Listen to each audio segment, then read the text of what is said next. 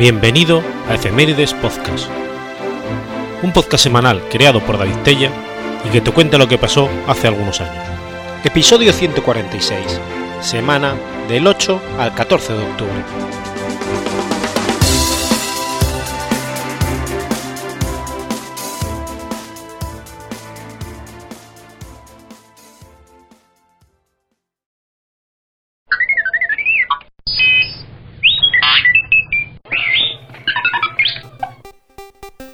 8 de octubre de 1970.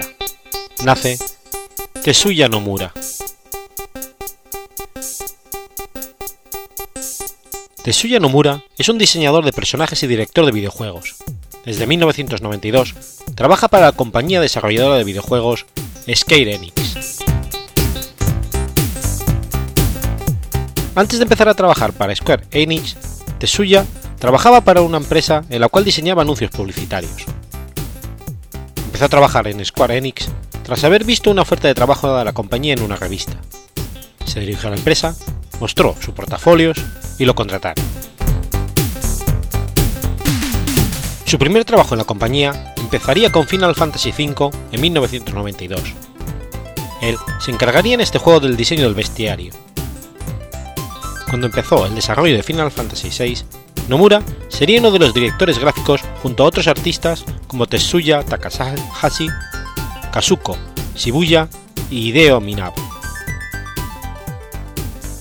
Tras haber trabajado en estos dos títulos, Tetsuya empezaría a implicarse de pleno en Final Fantasy VII, planteando, junto con Hirobu Sakaguchi, la idea original del juego, aunque el argumento principal de Final Fantasy VII finalmente fue reescrito por Yoshihori Kitase y Kazushine Nogin. Además de plantear la idea original del juego, Nomura también se encargaría del diseño de personajes de Final Fantasy VII. A partir de su participación en este título, Tetsuya empezó a alcanzar cierto reconocimiento. En los próximos años trabajaría también como diseñador de personajes en Final Fantasy VIII, Final Fantasy IX, Final Fantasy X, Final Fantasy XI, Final Fantasy XIII, Final Fantasy Type 0 y Final Fantasy XV. Nomura también ha trabajado para otros videojuegos de Square Enix aparte de la saga Final Fantasy, entre ellos Kingdom Hearts, Parasite Eve, Brave Fender Musashi y The Bouncer. Tetsuya Nomura debutó como director en el año 2000 con la saga de videojuegos Kingdom Hearts. El juego sería una colaboración entre Square Enix y Disney, haciendo del juego un crossover. El universo Kingdom Hearts uniría los mundos de Final Fantasy y Disney, pero el juego contaría con sus personajes originales, mundos originales e historia original. Tetsuya se encargaría de escribir la historia principal y diseñar los personajes, además de dirigir el juego. En un principio, Kingdom Hearts iba a ser un juego dirigido a un público infantil con un planteamiento muy simple. Pero Hironobu Sakaguchi le comentó a Nomura que si no afrontaba el título con la misma ambición que con el Final Fantasy, el juego sería un fracaso. Fue entonces cuando Nomura decidió empezar a desarrollar la historia dándole un tono más oscuro y adulto. Tetsuya estaba un poco inseguro. No sabía si el proyecto iba a gustar o no. Decidió, igualmente, incluir un final secreto en el juego para ver la reacción de la gente ante la posibilidad de una secuela. Kingdom Hearts salió a la venta el 28 de marzo del 2002. Fue tal el éxito que a día de hoy ya existen 8 juegos de Kingdom Hearts. Mientras que sus ilustraciones y estilo fueron elogiados por muchos fans de Final Fantasy, especialmente las legiones de fans nuevos que descubrieron la serie en el lanzamiento de Final Fantasy VII, Tetsuya Nomura ha sido criticado por los fans del diseñador del personaje original, Yoshitaka Amano.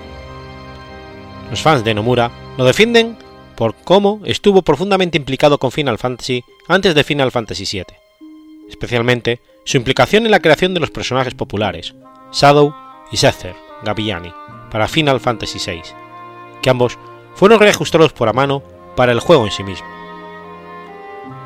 Sus fans también han observado que Amano utilizó los diseños de Final Fantasy para otros fines, mientras que Nomura era muy cauteloso sobre usar Vivi de Final Fantasy IX como personaje en Kingdom Hearts 2, porque Nomura no es completamente su diseñador.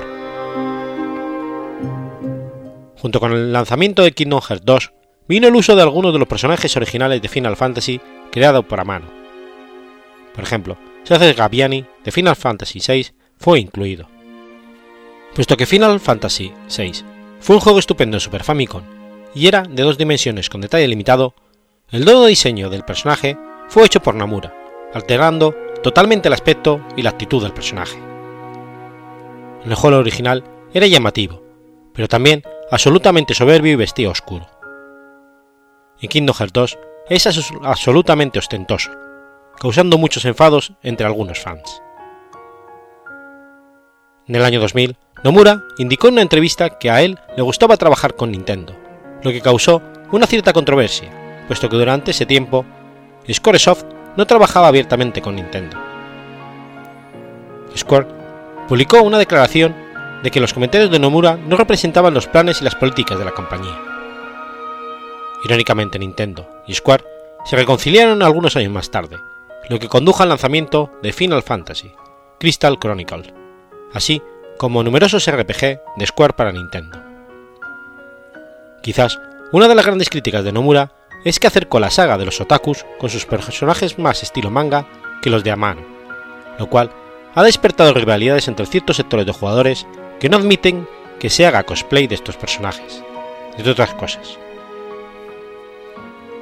La controversia entre los fans se suele incitar en que los de Yoshinaga Amano es un artista de verdad y tanto sus diseños de personaje como sus pinturas se consideran arte y varias de sus obras se han visto en museos, mientras que los diseños de Nomura tiran para un estilo más anime, y algunos fans dicen que muchos de sus diseños son muy parecidos. Estas controversias no parecen afectar la relación entre ambos, considerándose entre ellos verdaderos artistas.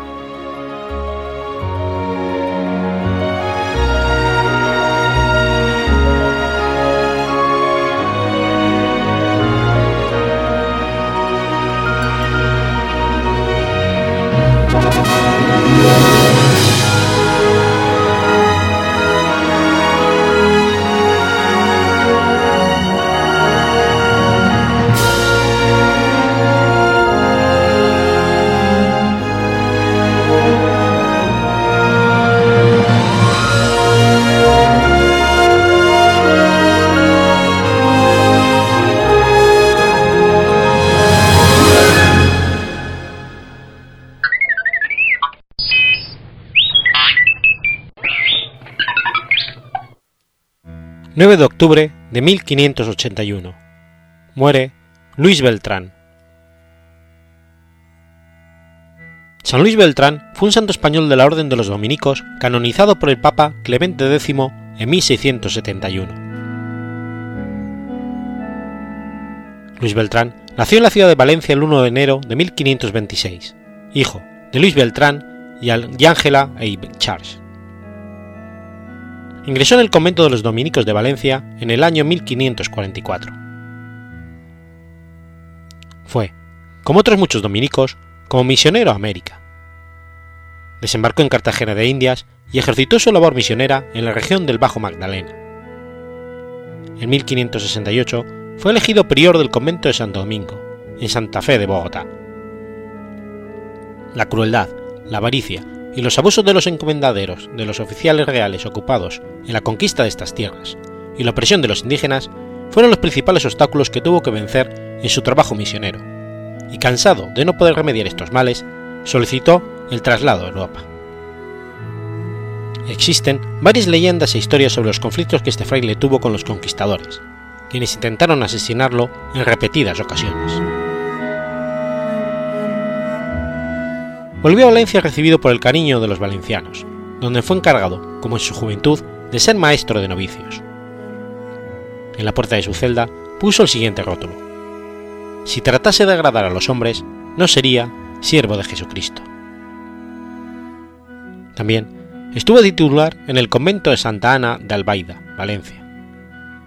Según la tradición, en 1579, y hallándose enfermo por la gran sed que tenía, se dirigió a una fuente que le recomendaron, situada al sur de Valencia, en el camino de Ruzafa a la Albufera. Tan mejorado se sintió que bendijo la fuente, que desde entonces se tuvo como milagrosa y dio nombre al actual barrio valenciano de la Fuente de San Luis. Se afirma de él que era un santo taumaturgo y realizaba muchos prodigios. Se menciona, por ejemplo, que puso fin a sequías con una simple oración, que con una bendición hizo que un árbol diera frutos de manera instantánea, que caminó sobre las aguas de la ciénaga de Manzanillo, que una vez, para demostrar un encomendadero, en Useacuri, que estaba alimentado de la sangre indígena, al explotarlos, exprimió las arepas preparadas para la comida, produciendo un chorro de sangre sobre la mesa.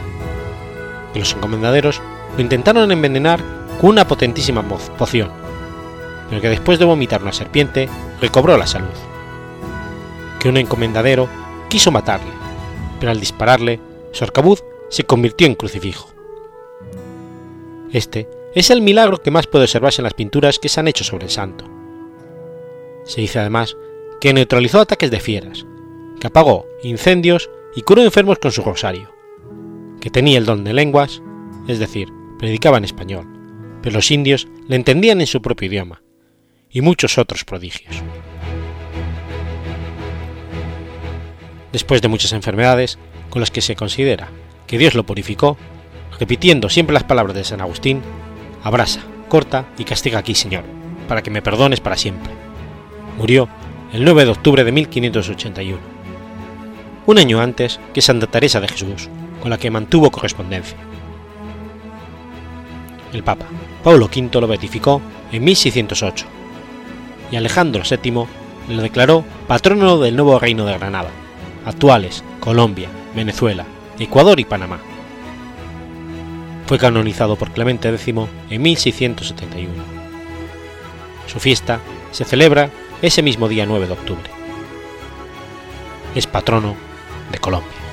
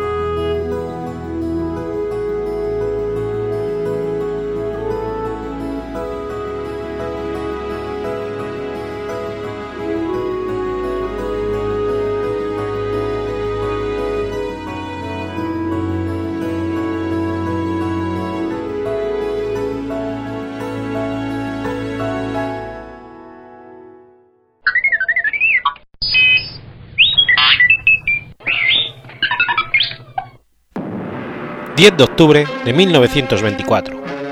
Nace Ed Wood.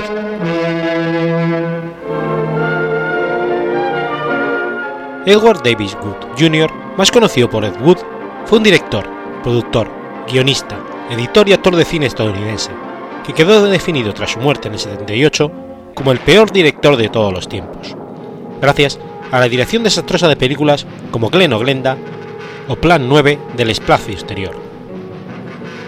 Actualmente es valorado como director de culto. Es considerado como el precursor del subgénero de cine de clase Z.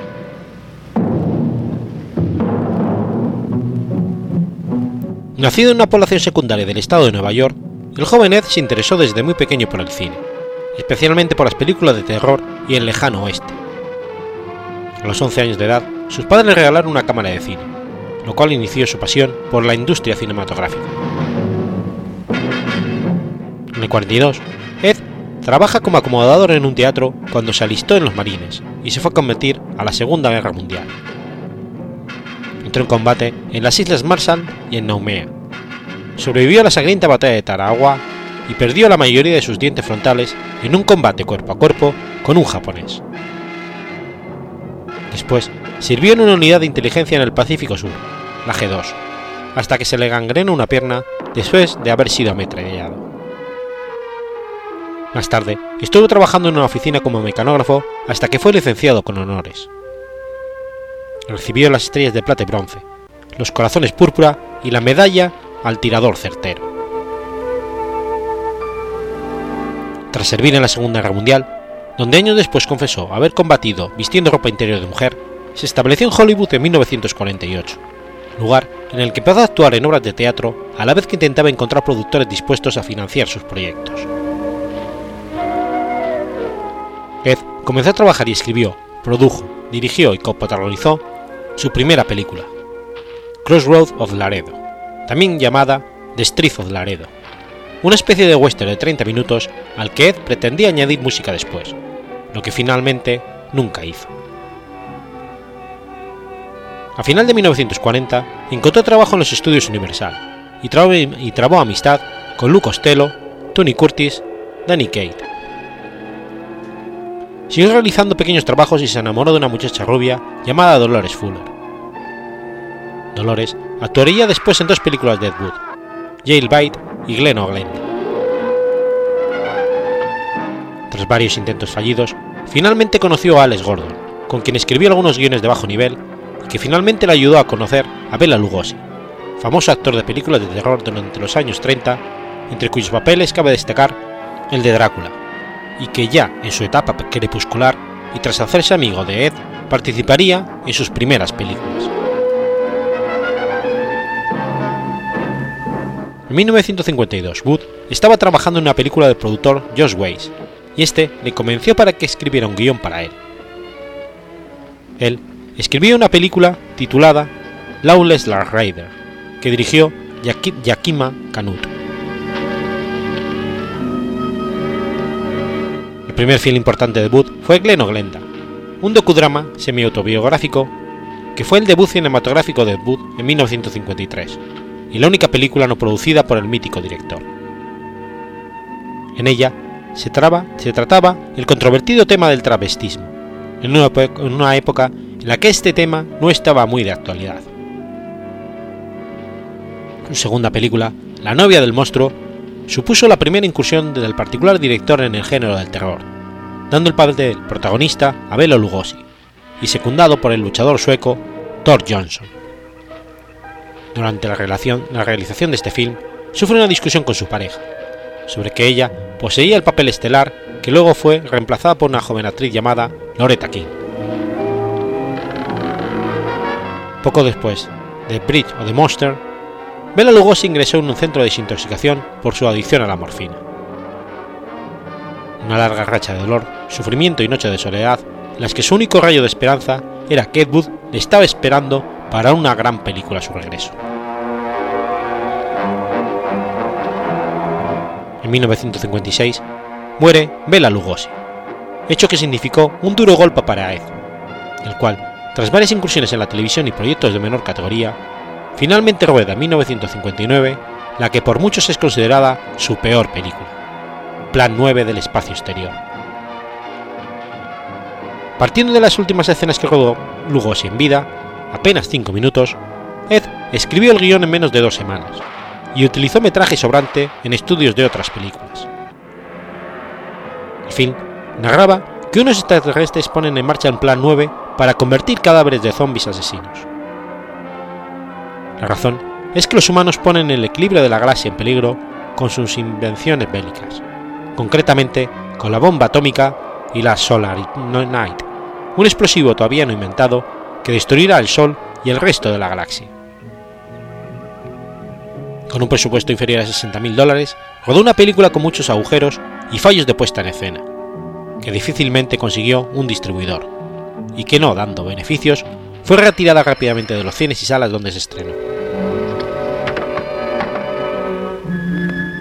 En el 59 estrenó la película Night of the Coles, la secuela de La novia del monstruo.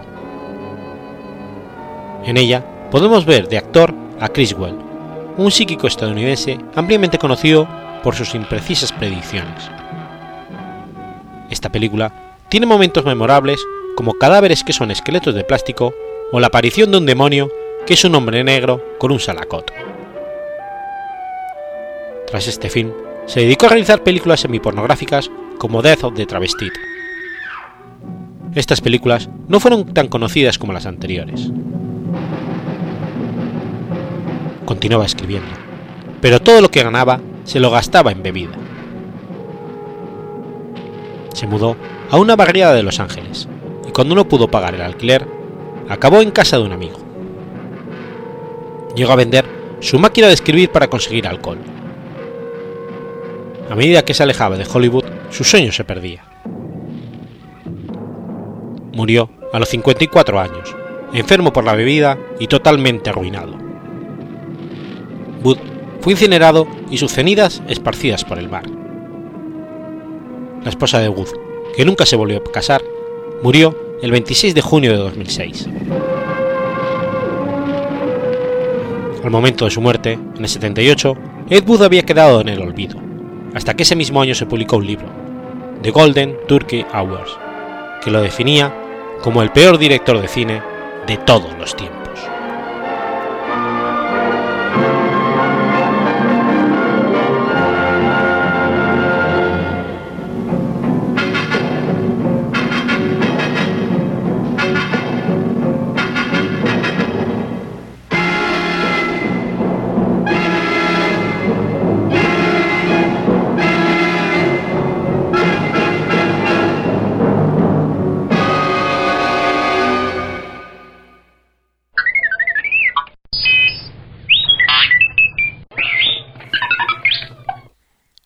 11 de octubre de 1884. Nace Anna Eleanor Roosevelt. Anna Eleanor Roosevelt fue una escritora y política estadounidense. Fue primera dama y esposa del presidente de los Estados Unidos, Franklin Delano Roosevelt.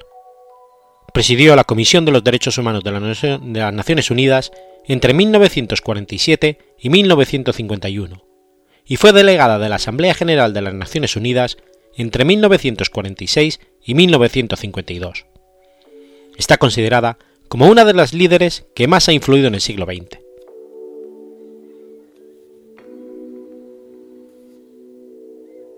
Nació en Nueva York, hija de Elliot Roosevelt y Anna Hall Roosevelt.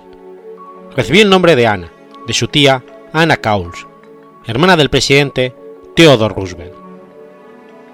Su madre falleció de difteria cuando ella tenía dos años.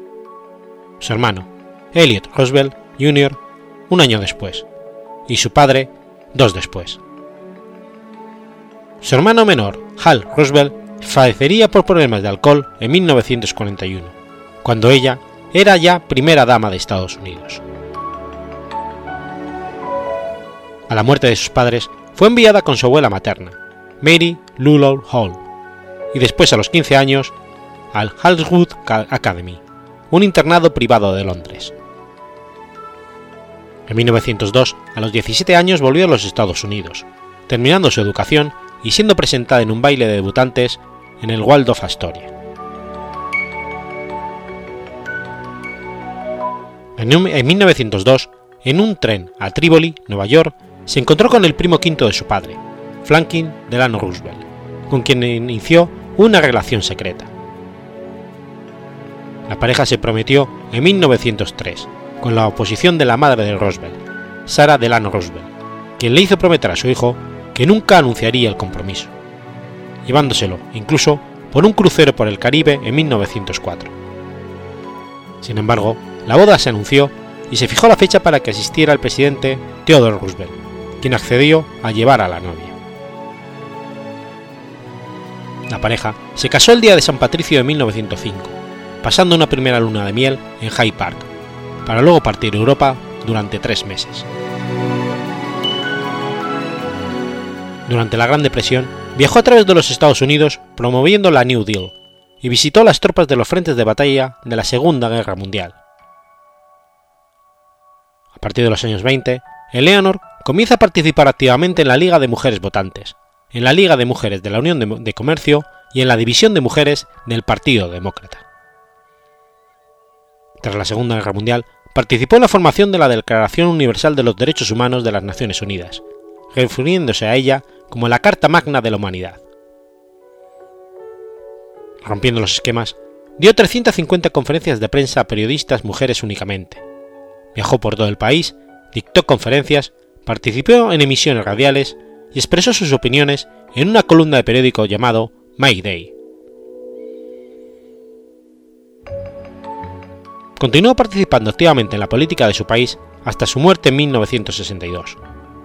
Participó en la formación de numerosas instituciones, siendo las más notables entre ellas las Naciones Unidas, la Asociación de Naciones Unidas y la Casa de la Libertad. Presidió el Comité de Derechos Humanos de la ONU y su papel fue clave en la aprobación en 1948 de la Declaración Universal de los Derechos Humanos. El presidente Harry Truman se refirió a ella como la primera dama del mundo, en honor a sus extensos viajes para promover los derechos humanos.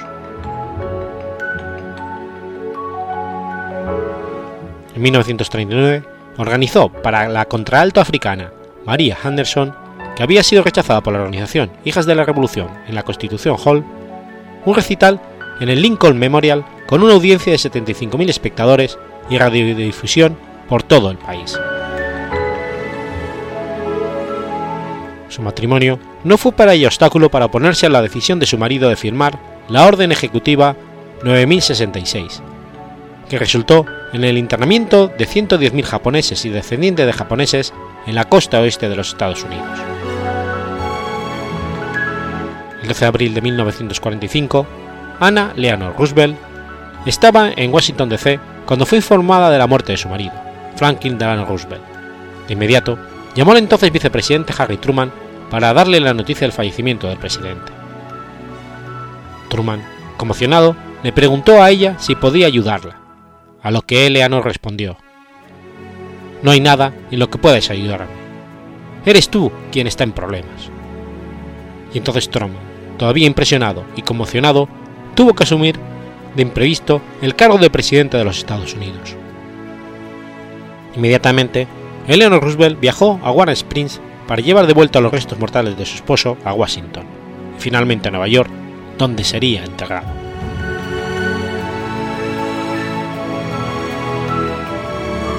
Continuó participando activamente en la vida política de su país hasta su muerte en 1962.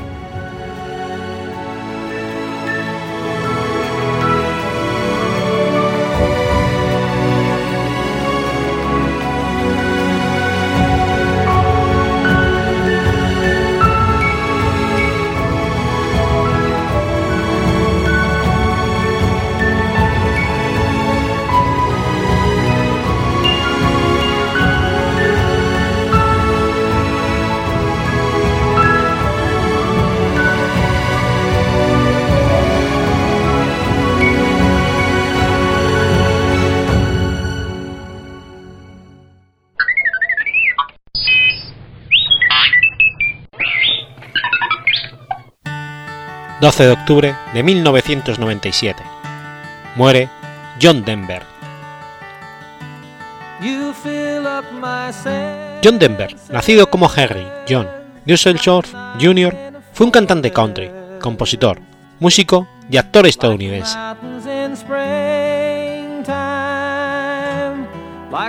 John Denver nació en Roswell, Nuevo México. Su padre, Henry Dusseldorf Sr., era oficial de las Fuerzas Aéreas e instructor de vuelo. Denver nació cuando su padre estaba en el Roswell Army Airfield. Creció en numerosas bases del sudoeste americano. Denver entró en el instituto en Fort Worth, Texas, y más tarde en el Texas Tech, donde fue miembro de la fraternidad Delta Tau Delta. Su introducción en el mundo de la música llegó a la edad de 12 años, cuando su abuela le regaló una guitarra acústica 1910 Gibson. Empezó a actuar en clubes locales cuando aún estaba en la universidad. En 1964 abandonó la universidad y se mudó a Los Ángeles, California, para ingresar en el Chad Mitchell Trio, un grupo folk. Dejó el grupo, por entonces conocido como Denver Boys y Johnson, en 1969 para comenzar una carrera en solitario. Ese mismo año lanzó su primer LP, Rhymes and Reason. Durante los cuatro años siguientes, álbumes como Goose Garden, What's This, Take Me to Tomorrow y Poems, Prayers and Promise se estableció como una estrella de la canción estadounidense popular. Denver tenía una exitosa carrera como cantante y compositor, y una carrera menor como actor. En 1994 escribió una autobiografía titulada Take Me Home. Se mudó a Aspen, Colorado, persiguiendo su primer éxito en el solitario en Living on a Jet Plane. Denver no solo es conocido como cantante, lo es por su labor humanitaria. Trabajó extensamente en proyectos de conservación y ayudó a crear el Arctic National Wildlife Refuge en Alaska. También fundó su propio grupo ecologista llamado Winstar Foundation.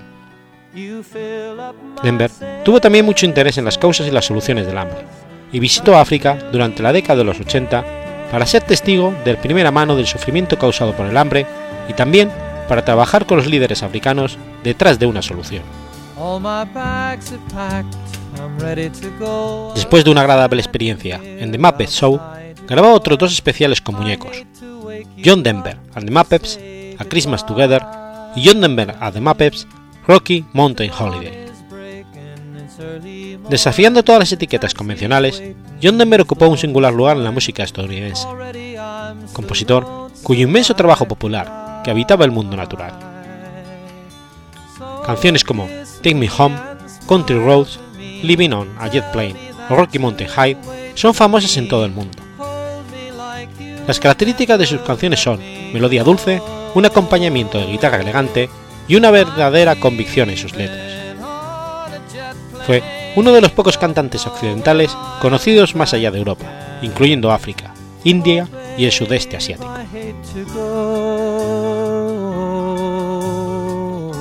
Justo en la cima de su carrera, John Denver fue reconocido por el gobierno de Colorado como poeta de Estado.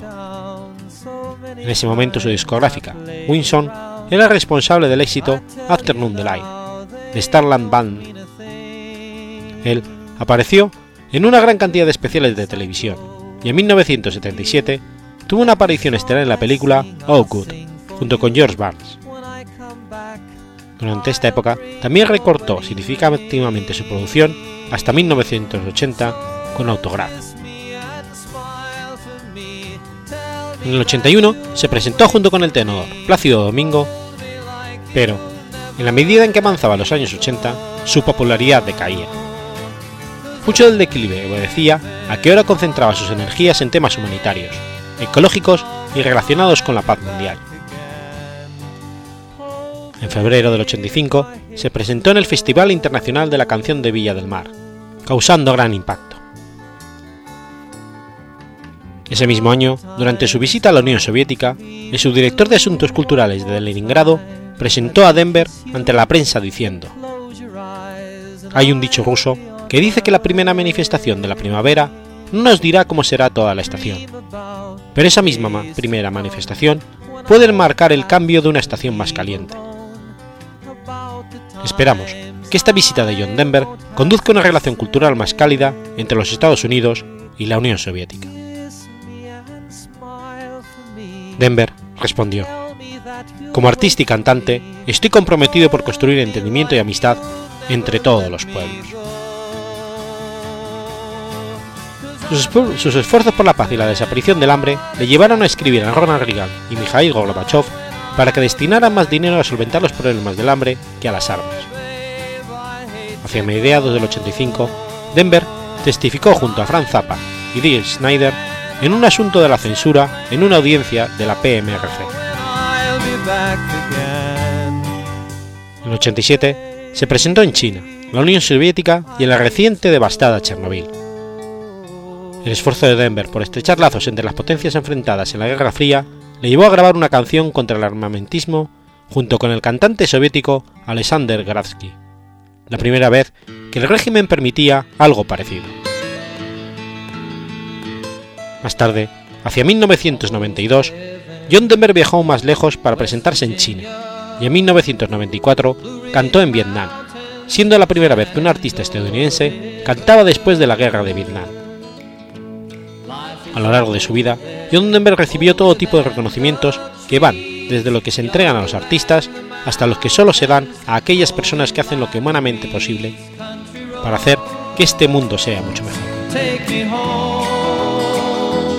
Denver tuvo dos pasiones en su vida, la música y el volar.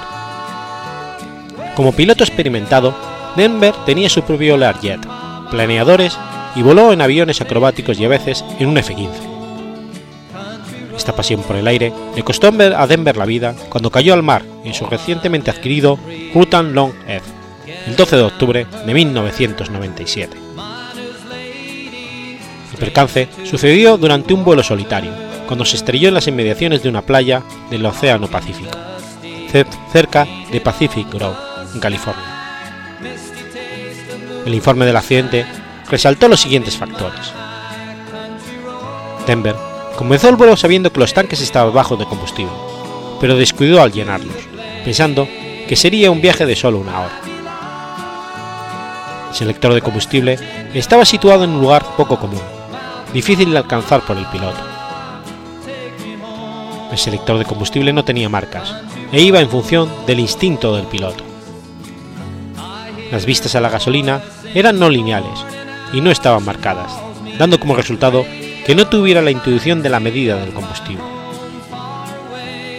Es probable que el combustible del tanque izquierdo del avión se consumiera durante la primera hora de vuelo. Denver tendría que haber aflojado su arnés y torcido el cuerpo para alcanzar el selector de combustible.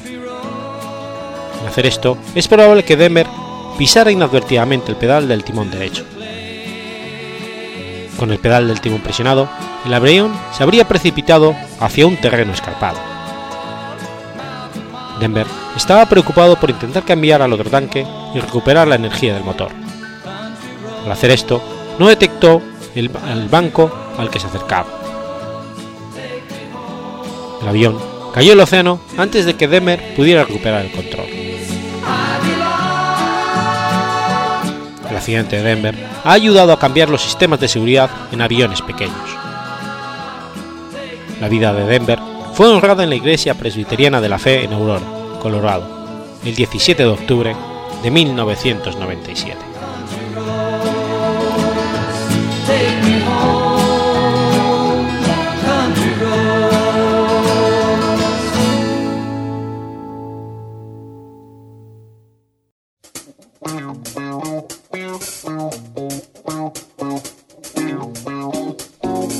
¿Conoces la Asociación de Escuchas de Podcasting?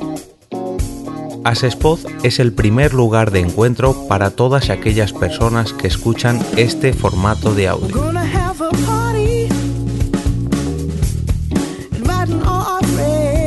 Compartimos, comentamos y escuchamos una gran cantidad de podcasts, pero seguro que no los conocemos todos. Nos falta este que estás escuchando ahora mismo.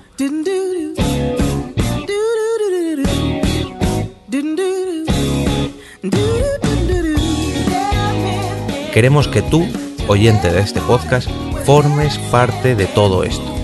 Asociate gratis en nuestra web, asespod.org. Búscanos en las redes sociales, Twitter, Facebook y Google ⁇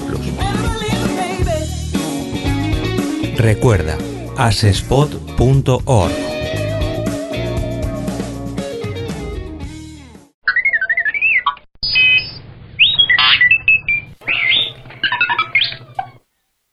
13 de octubre de 1909. Es fusilado Francisco Ferrer Guardia. Francisco Ferrer Guardia fue un pedagogo anarquista y librepensador español. Fue condenado a muerte por un consejo de guerra que lo acusó de haber sido uno de los instigadores de los sucesos de la Semana Trágica de Barcelona de julio de 1909. Su condena a muerte y su posterior ejecución levantaron una oleada de protestas por toda Europa y por América, y también en España, que acabaron provocando la caída del gobierno de Maura.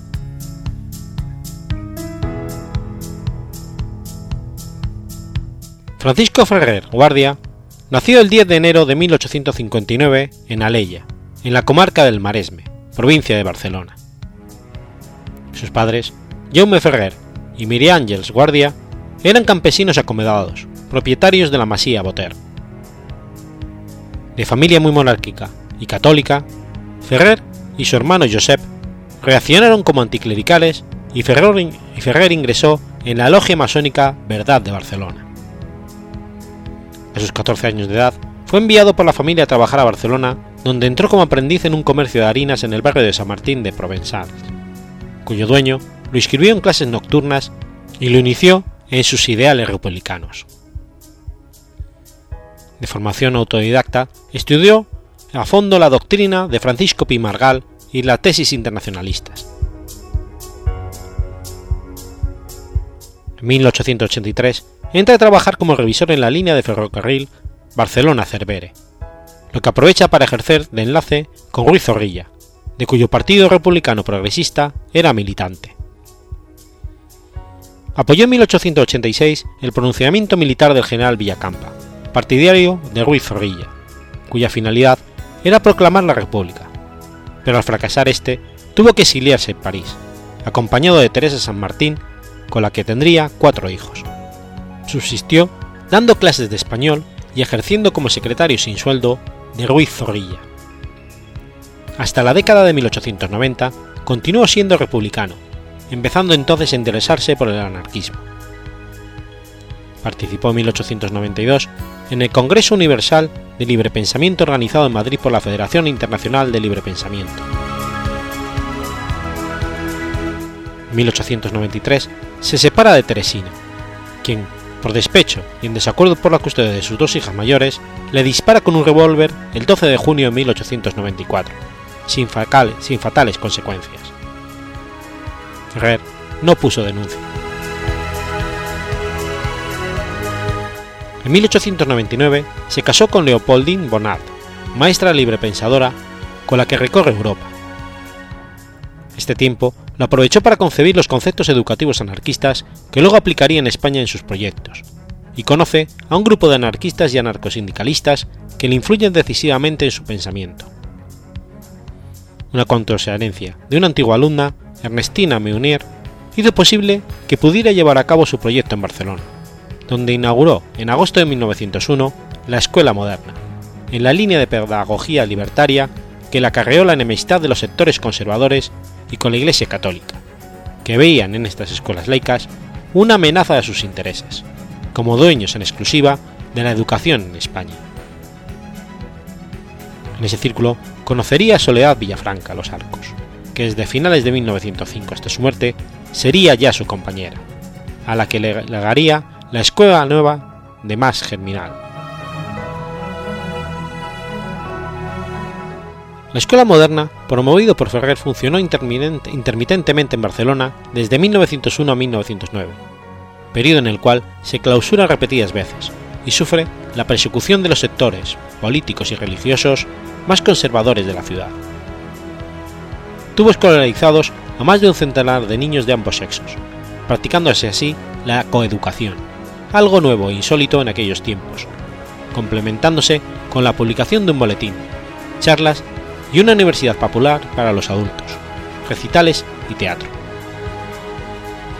Siguiendo una pedagogía similar a su contemporánea, la institución libre de enseñanza, en sus aulas no se impartían enseñanzas religiosas, pero sí científicas y humanistas. Se fomentaba la no competitividad, el pensamiento libre e individual, el excursionismo al campo y el desarrollo integral del niño. Durante todo el primer tercio del siglo XX, muchas escuelas, Ateneos libertarios y universidades populares seguirían los planteamientos ferrerianos de la escuela moderna. A finales de 1905 se habría ofrecido ayudar económicamente a José Náquez mediante la compra de libros, pero el publicista republicano habría rechazado la oferta por diferencias ideológicas. Partidario de la huelga como arma revolucionaria, editó el periódico La Huelga General, hasta que en 1906 Mateo Morral, traductor y bibliotecario de su centro educativo, perpetró el atentado frustrado contra Alfonso XIII. Esto tuvo como consecuencia para Ferrer el cierre y varios meses de encarcelamiento acusado de complicidad, al término de los cuales fue liberado. Intentó volver a abrir la escuela moderna, pero no le fue posible, y al año siguiente se trasladó a Francia y a Bélgica, en este último país, fundó la Liga Internacional para la Educación Racional de la Infancia, cuyo presidente honorario era Anatole France. En 1908 edita la revista de la Liga École Renove en Bruselas, pero posteriormente la traslada a París, donde retoma la actividad de su editorial y continúa editando el boletín de la Escuela Moderna. Llegó a ser de la creencia de que la figura de Alejandro del Rus sería la que encarnaba en la arena política los principios revolucionarios.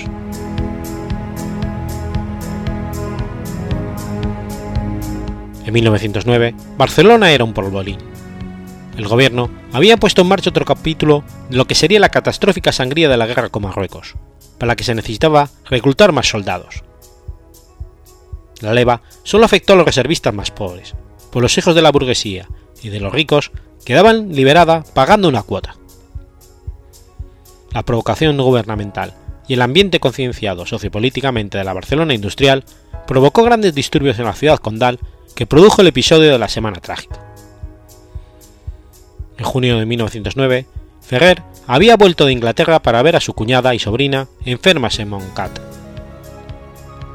Estando en Barcelona es detenido, acusado de haber sido el instigador de la dramática revuelta, con el pretexto de su antigua vinculación con Mateo Morral. Todos los estudios coinciden en que Ferrer Guardia no tuvo relación con los hechos, pero que una serie de instituciones interesadas lo escogieron como chivo expiatorio para que los tribunales militares lo acusaran y condenasen sin pruebas. Así, el proceso de Ferrer Guardia estuvo lleno de arbitrariedades e irregularidades, farsa contra la que poco donada pudo hacer su abogado defensor, el capitán Francisco Galcerán Ferrer. Ninguna de las declaraciones era precisa, y siempre hablaban a través de terceras personas que decían haber visto a Ferrer dirigiendo el incendio de edificios religiosos.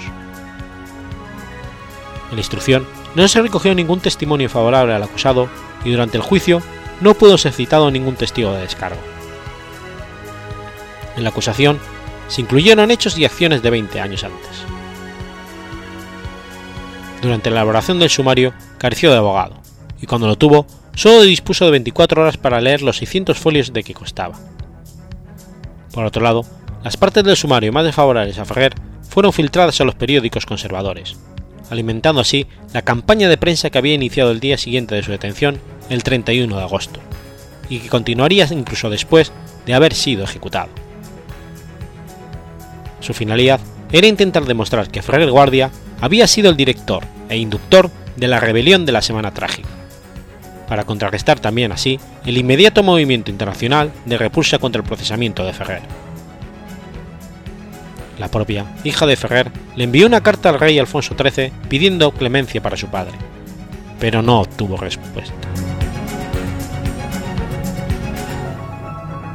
Ferrer, declarado culpable ante un tribunal militar, sería fusilado a las 9 de la mañana del 13 de octubre de 1909 en el foso de Santa Amalia de la prisión del castillo de Montjuic.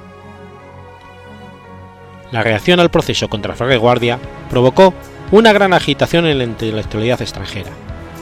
Si bien, en la contraparte española no habría apenas eco, contando Ferrer, eso sí, con el apoyo de personajes como Joan Maragall, Gabriel Alomar y Luis Simagro, autor este último del Proceso Ferrer y la opinión europea. Entre los desafectos a la causa de Ferrer se encontraron Unamuno y Azorín, que, que atacaron lo que consideraban una campaña antiespañola de la prensa europea.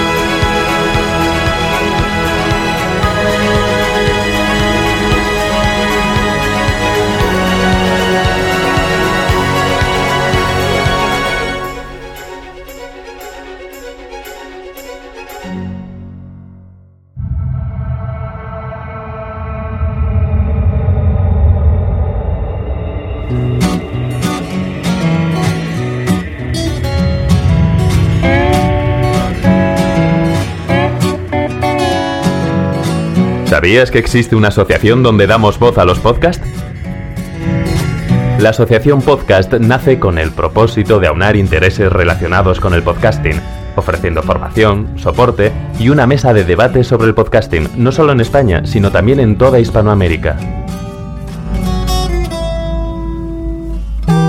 Entre nuestros proyectos destacan nuestro libro colaborativo, la organización de diferentes eventos relacionados con el podcasting como las jornadas de podcasting, los premios de la Asociación Podcast y Radio Podcastellano. Para formar parte de la comunidad, recibir información de eventos y estar al tanto de lo que ocurre, solo tienes que entrar en asociacionpodcast.es y hacerte socio simpatizante. Ahora es tu oportunidad de formar parte de esta gran comunidad asociacionpodcast.es. Si lo prefieres, puedes escribirnos a info@asociacionpodcast.es y responderemos todas tus dudas. También puedes seguirnos en Twitter con el usuario asociapodcast. Ya seas podcaster u oyente, súbete al podcasting.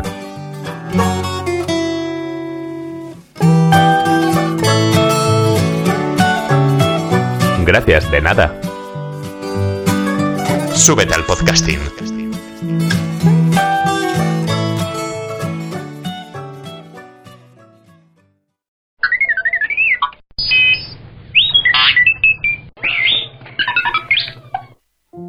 14 de octubre de 1066. Se libra en Inglaterra la batalla de Hastings. La batalla de Hastings fue un enfrentamiento entre las tropas del último rey anglosajón de Inglaterra, Haroldo II, y el ejército del duque de Normandía, Guillermo el Conquistador.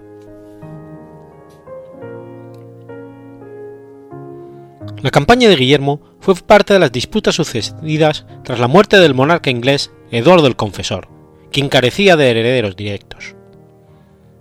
El duque normando basaba su relación en una promesa que le hizo el soberano anglosajón muchos años antes, tras apoyarlo durante su exilio.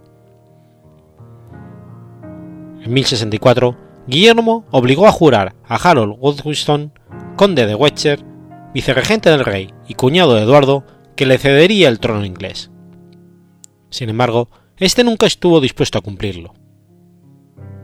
El conde era un hombre con personalidad y capacidades que se fueron ganando el apoyo del rey y la nobleza hasta convertirse en el heredero de facto de Eduardo, aumentando su poder frente a posibles rivalidades de las islas, y hasta el propio Eduardo lo recomendó activamente ante la Asamblea General. Tras la muerte del rey inglés el 5 de enero del 66, Harold fue proclamado su sucesor y coronado al día siguiente en la abadía de Westminster. Sin embargo, había otros pretendientes al trono. Además de Guillermo, que una vez enterado de la noticia y de que Harold había roto el juramento utilizó aquello como justificación para emprender una invasión, empezando a reunir un poderoso ejército entre sus propios hombres y sus aliados, y mandando a construir o arrendar una flota de más de 500 barcos. Además, estaba el reclamo de Harald III, rey de Noruega, pariente de Eduardo, quien se había mantenido en el trono inglés gracias al apoyo danés y noruego. Además de este pretexto, Guillermo contaba con la ventaja moral que le brindaba el apoyo de la Iglesia de Roma. Harold, que estaba decidido a defender su trono, movilizó a su cuerpo de élite, sus 4.000 huscarles, y a la milicia anglosajona, los Firth, reuniendo a 4.000 de ellos repartió el ejército por toda la costa sur inglesa esperando el desembarco de los normandos. Ante la llegada de la época de la cosecha, Harold licencia a sus milicianos el 8 de septiembre. Sin embargo, fue entonces cuando su rival noruego desembarcó en el norte del país, uniéndosele también el propio hermano de Harold, Tostig. Mientras Harold reunía apresuradamente a sus hombres y se dirigía al norte a marchas forzadas, Harald derrotaba al conde Morcar en Nurtabria, en Foldor Gate, el día 20. A pesar de esto, Harold derrotó y aniquiló a los vikingos en la batalla de Stamford Bridge, cinco días después, muriendo en el combate Harald y Tostig. En Francia, mientras tanto, el duque Guillermo se había tenido que quedar en Normandía esperando la llegada de vientos favorables para poder zarpar. Llegado el 12 de septiembre, pudieron partir hasta el pequeño puerto de San Valery sur Somme, y desde ahí, a los 15 días, partir a Inglaterra, cruzando el Canal de la Mancha en solo un día. el 28 de septiembre, desembarcó en Pevensey con probablemente unos 6.000 a 9.000 hombres. Se desconoce el número de caballos que traía el ejército de Guillermo, pero se sabe que fue una gran cantidad, no acostumbrada en la logística militar de la época. Hasta entonces, nadie había embarcado tantos equinos con vistas a una invasión, pero a pesar de las críticas, Guillermo fue consciente del importante papel de la caballería en las operaciones militares. Este hecho resultó a la postre decisivo en el enfrentamiento con los sajones y determinante para la victoria normanda. Al poner el pie en tierra, se cuenta que Guillermo perdió el equilibrio y cayó de bruces en la arena, frente a la mirada atónita de sus soldados. Estos interpretaron la caída como un mal augurio para su invasión. No obstante, uno de sus nobles se apresuró a salvar la incómoda situación, diciéndole, Ahora tiene en sus manos la tierra de Inglaterra. Frase de oportunidad que, inspiró al duque de Normandía, quien pronunció unas palabras para dando solemnidad tan involuntario acto, tomar posesión de Inglaterra, mientras sostenía en su mano un puñado de arena de la playa. Posteriormente, sus tropas se dirigieron al norte hacia Hastings, en camino de Londres, donde decidieron acampar. Se construyó entonces un fuerte de madera de gran tamaño como base para las tropas hecho con materiales portátiles traídos de Normandía en piezas. Guillermo empezó inmediatamente a saquear todos los pueblos y aldeas cercanas en busca de información, alimentos, forraje y llamar la atención de su rival. Las noticias del desembarco normando llegaron a oídos de Harold el 1 de octubre, cuando celebraba su victoria sobre los noruegos. De inmediato, volvió a toda velocidad al sur, reclutando hombres en el camino, hasta reunir probablemente cerca de 6.000 o 7.000 hombres, alcanzando Londres el día 11. A partir de ahí, avanzó por el camino que unía Hastings con Londres, con el fin de bloquear la posible marcha normanda hacia la capital del reino. Harold entonces llegó a la colonia de Senlac que había elegido anteriormente como posible campo de batalla durante el verano. La colina tenía una pendiente suave, con pantanos al sur y el arroyo de Hatze. Los flancos oriental y occidental los protegían profundos barrancos cubiertos de maleza espesa y por el norte una colina aún más pronunciada le daba protección. Aproximadamente la mitad de las fuerzas anglosajonas estaban formadas por Uscarles, tropas de élite sajonas fuertemente armadas que dependían directamente del rey, siendo el resto miembros de la milicia rural, los Firmen o film. El equipamiento bélico de los segundos, con escasas excepciones, era notablemente inferior a la de los Uscarles. Ciertos autores sostienen que si Harold hubiese llamado a la batalla a la milicia londinense de Furt, habría ganado el combate sin problema, pero el caso es que el rey inglés no lo hizo. Es probable que la falta de tiempo y las prisas por bloquear el paso a Guillermo le impulsaran a marchar a la batalla sin la demora que supondría esperar a que los londinenses acudieran a su llamada y se. Por otra parte, acababa de aplastar sin problemas una sublevación en todo el área de Yorkshire, apoyada además por una invasión noruega. Todo ello únicamente con los hombres que en ese momento estaban bajo su mando. Es probable que no creyera necesario llamar a más soldados, pues su ejército había vencido a Tostig y Harald juntos. Era de esperar que también lograran la victoria sobre Guillermo. Guillermo fue informado rápidamente de los movimientos de sus enemigos. Como estos habían llegado al final del día, era obvio que descansarían esa noche y atacarían sorpresivamente a la mañana siguiente.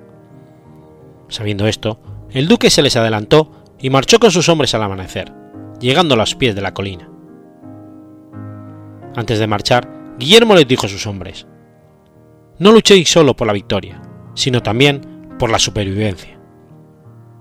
La frase era muy cierta, ya que sus hombres no tenían muchas oportunidades de cruzar con éxito el Canal de la Mancha si eran derrotados. Era la mañana del 14 de octubre cuando ambos ejércitos desplegaron para la batalla.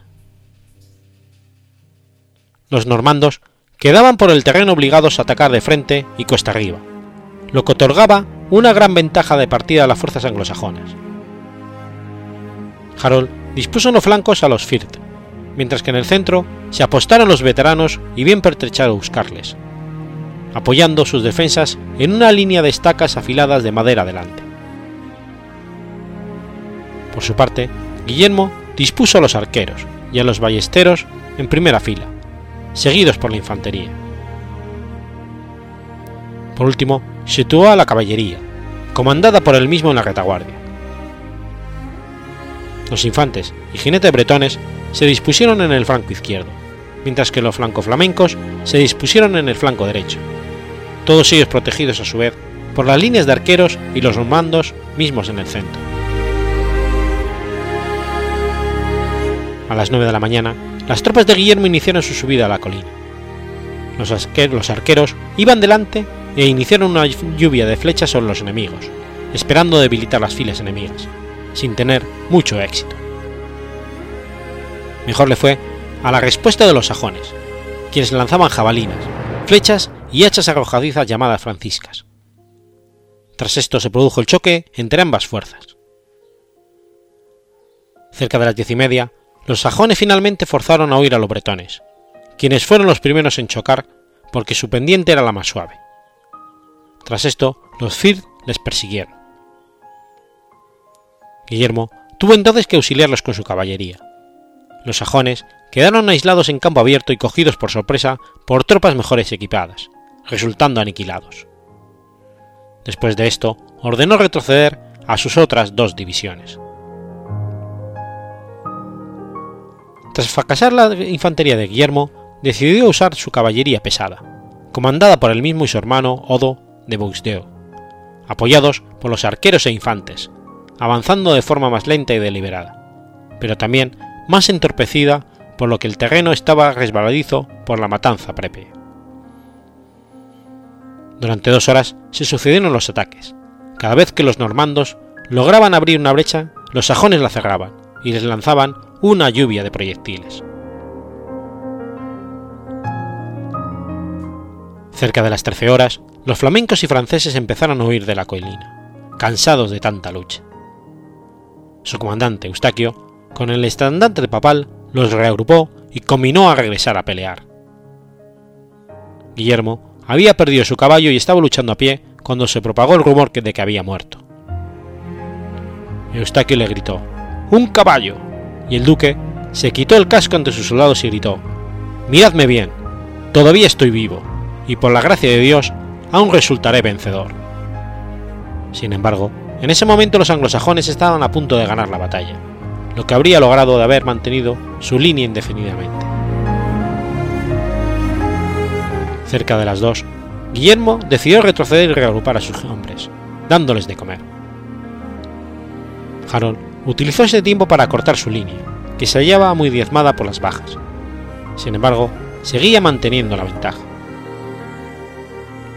El ejército normando había perdido un cuarto de sus hombres y muchos de sus caballeros tenían que luchar a pie por la falta de caballos. A las 3 de la tarde se inició el último ataque normando, que tardó media hora en llegar a la cima de la colina, porque la ladera estaba llena de residuos.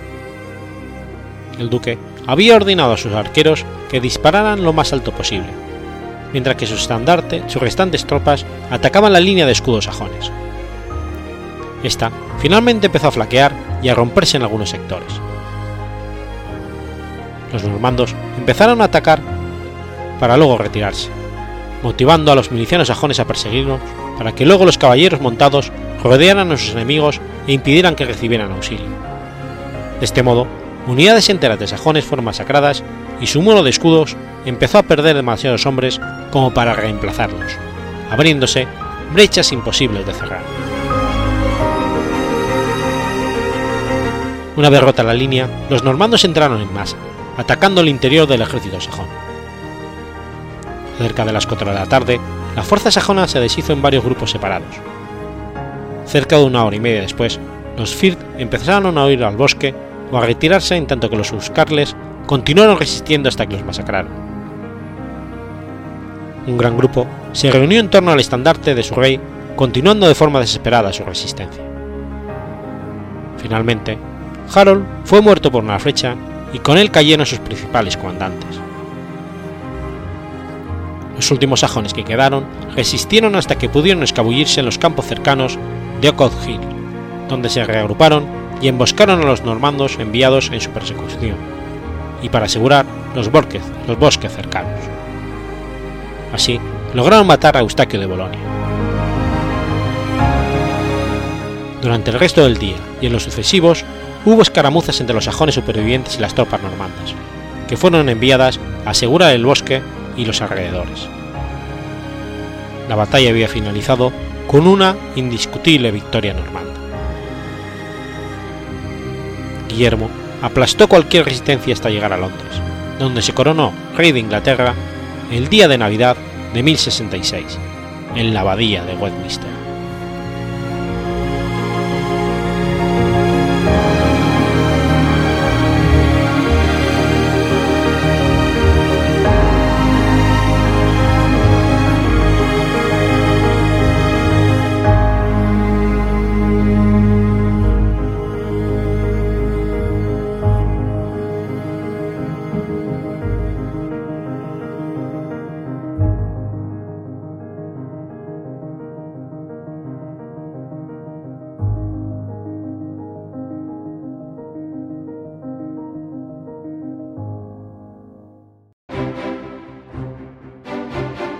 Has escuchado Efemérides Podcast. Si quieres ponerte en contacto conmigo, puedes hacerlo por Twitter a la cuenta arroba efemeridespod o mi cuenta personal, arroba telladavid, o por correo electrónico a la dirección efemeridespod.gmail.com. También puedes visitar la página web efemeridespodcast.es. Y recuerda que puedes suscribirte por iTunes y por iBox, y tienes un episodio nuevo cada lunes.